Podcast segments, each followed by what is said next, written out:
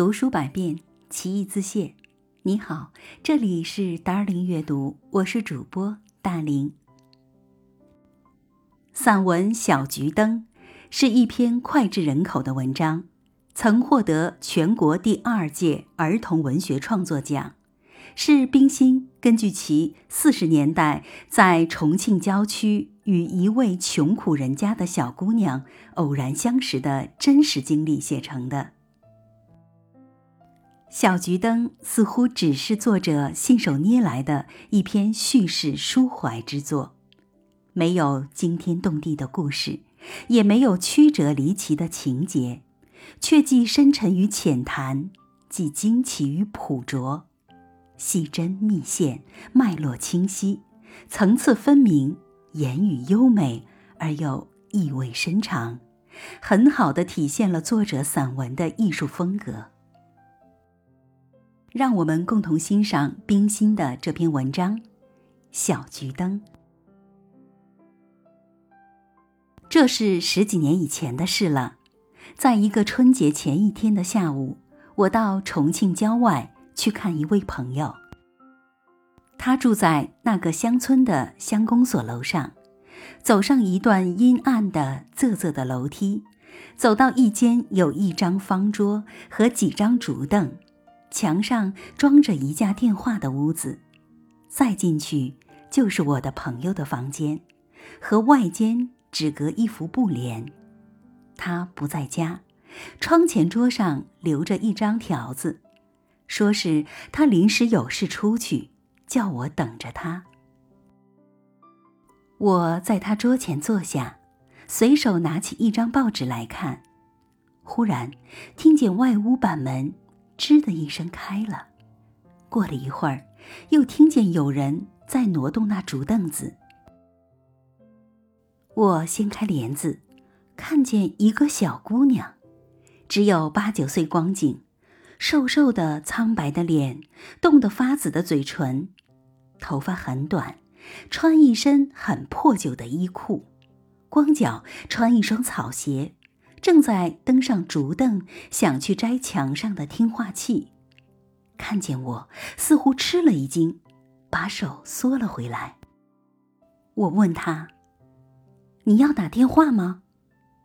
他一面爬下竹凳，一面点头说：“我要找胡大夫，我妈妈刚才吐了许多血。”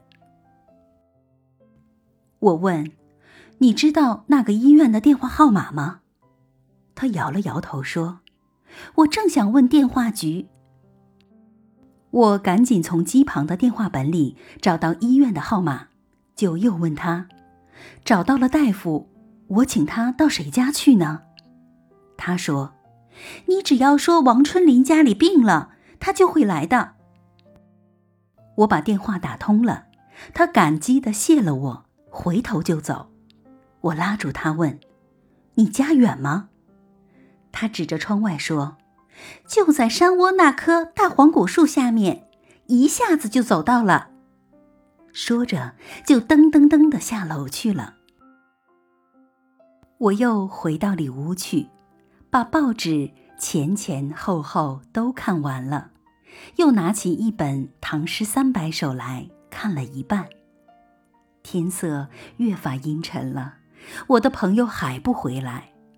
我无聊地站了起来，望着窗外浓雾里迷茫的山景，看到那棵黄果树下面的小屋，忽然想去探望那个小姑娘和她生病的妈妈。我下楼在门口买了几个大红橘子，塞在手提袋里，顺着歪斜不平的石板路，走到那小屋的门口。我轻轻地扣着板门。刚才那个小姑娘出来开了门，抬头看了我，先愣了一下，后来就微笑了，招手叫我进去。这屋子很小，很黑，靠墙的板铺上，她的妈妈闭着眼平躺着，大约是睡着了，背头上有斑斑的血痕，她的脸向里侧着。只看见他脸上的乱发和脑后的一个大髻。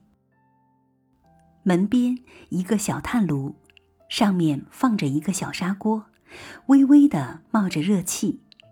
这小姑娘把炉前的小凳子让我坐了，她自己就蹲在我旁边，不住的打量我。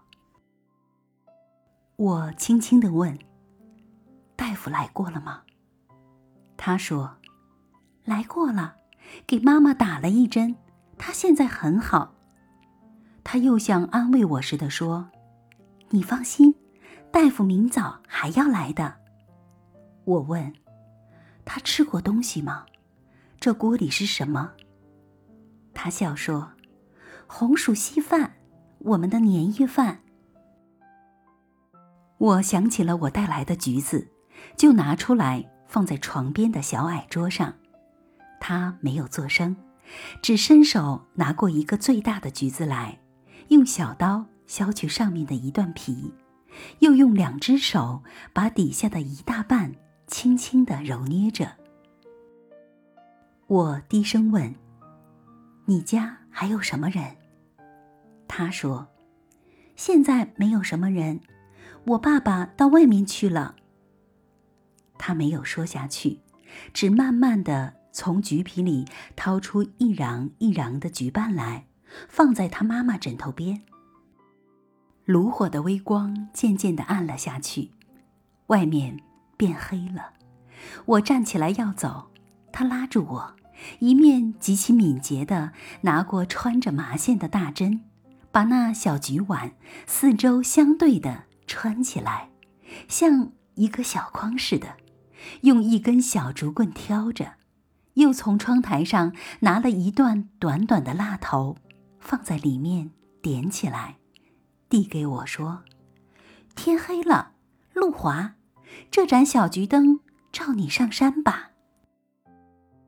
我赞赏的接过，谢了他。他送我出到门外，我不知道说什么好。他又像安慰我似的说：“不久，我爸爸一定会回来的，那时我妈妈就会好了。”他用小手在前面画一个圆圈，最后按到我的手上。我们大家。都会好了。显然的，这大家也包括我在内。我提着这灵巧的小桔灯，慢慢的在黑暗潮湿的山路上走着。这朦胧的橘红的光实在照不了多远，但这小姑娘的镇定、勇敢、乐观的精神鼓舞了我。我似乎觉得眼前有无限光明。我的朋友已经回来了，看见我提着小桔灯，便问我从哪里来。我说：“从，从王春林家来。”他惊异地说：“王春林，那个木匠，你怎么认得他？去年山下医学院里有几个学生被当作共产党抓走了，以后王春林也失踪了。据说。”他常替那些学生送信。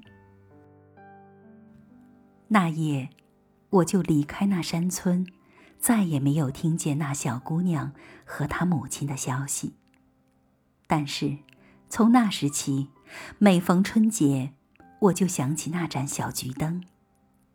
十二年过去了，那小姑娘的爸爸一定早回来了，她妈妈也一定好了吧。因为我们大家都好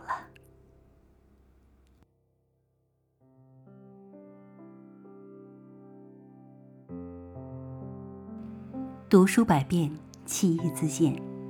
Darling 阅读，下期见。